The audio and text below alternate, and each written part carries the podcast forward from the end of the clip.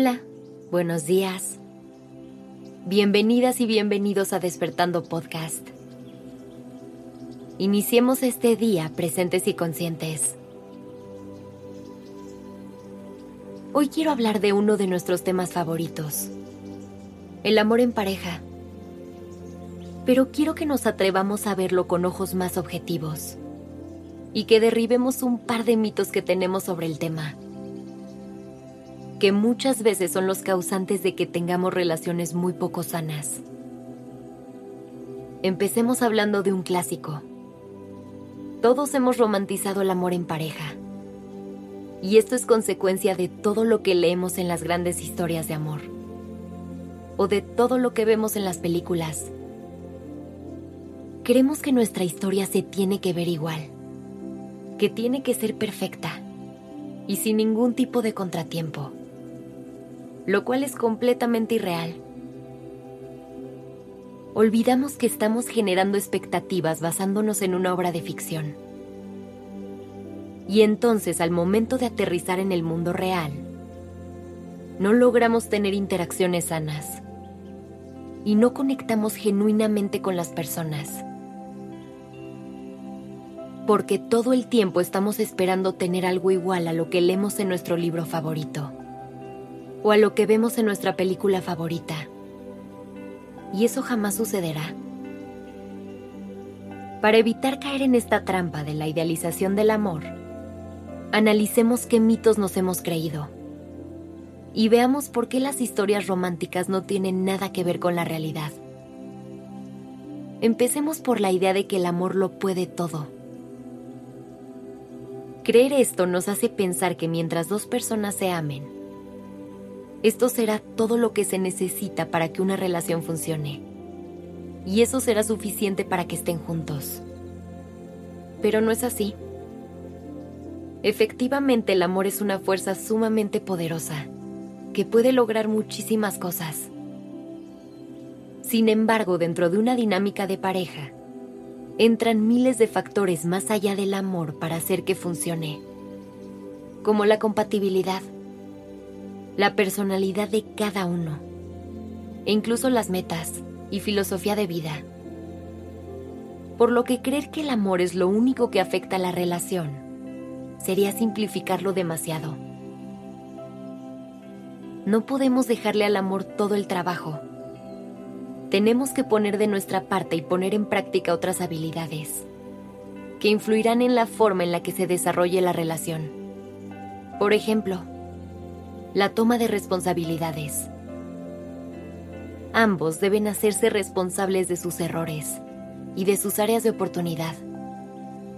Deben tomar acción, porque eso es lo que realmente podrá fortalecer al amor y lo que hará que todo fluya fácilmente.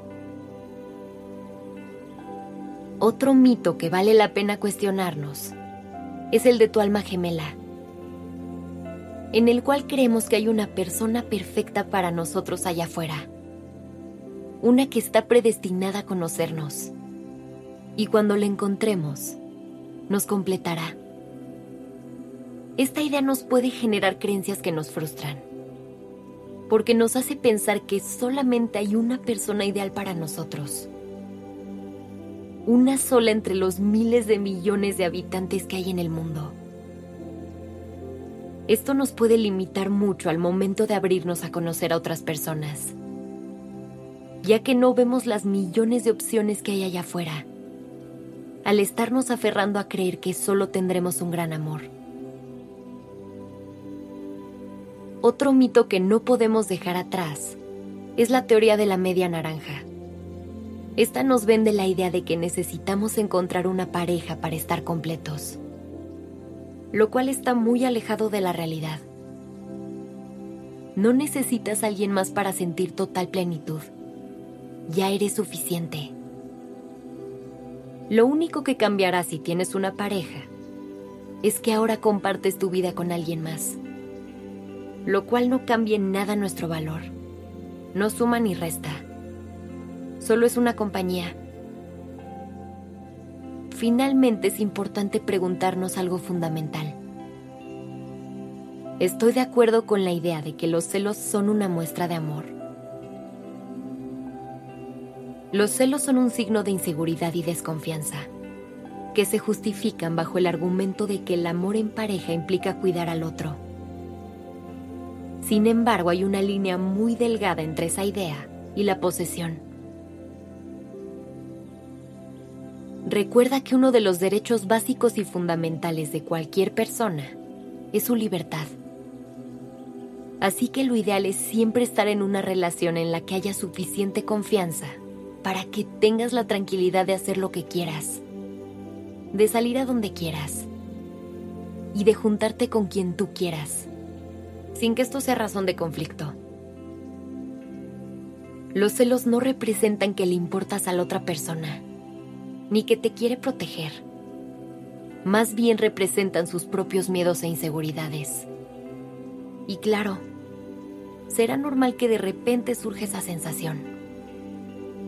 Sin embargo, hay límites que nunca se deben rebasar y se deben canalizar de forma asertiva, hablándolo, sin crear conflictos y llevando un proceso de autocontrol en el que la confianza rija todo lo demás.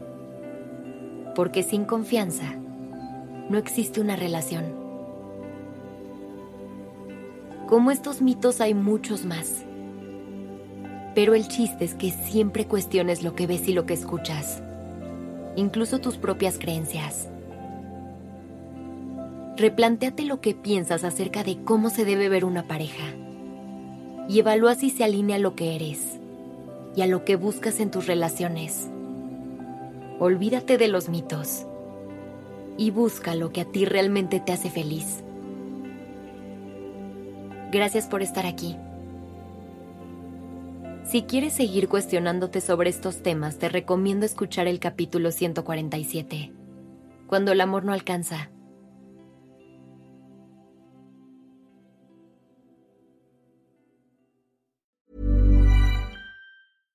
How would you like to look five years younger? In a clinical study, people that had volume added with Juvederm Voluma XC in the cheeks perceived themselves as looking five years younger at six months after treatment. Look younger, feel like you. Add volume for lift and contour in the cheeks with Juvederm Voluma XC. Reverse signs of aging by adding volume to smooth laugh lines with Juvederm Volure XC. For important safety information and to find a licensed specialist, visit juvederm.com. That's J U V E D E R M.com. Not for people with severe allergic reactions, allergies to lidocaine, or the proteins used in Juvederm. Common side effects include injection site redness, swelling, pain, tenderness, firmness, lumps, bumps, bruising, discoloration, or itching. There's a risk of unintentional injection into a blood vessel, which can cause vision abnormalities, blindness, stroke, temporary scabs, or scarring. Talk to a licensed specialist to find out if it's right for you.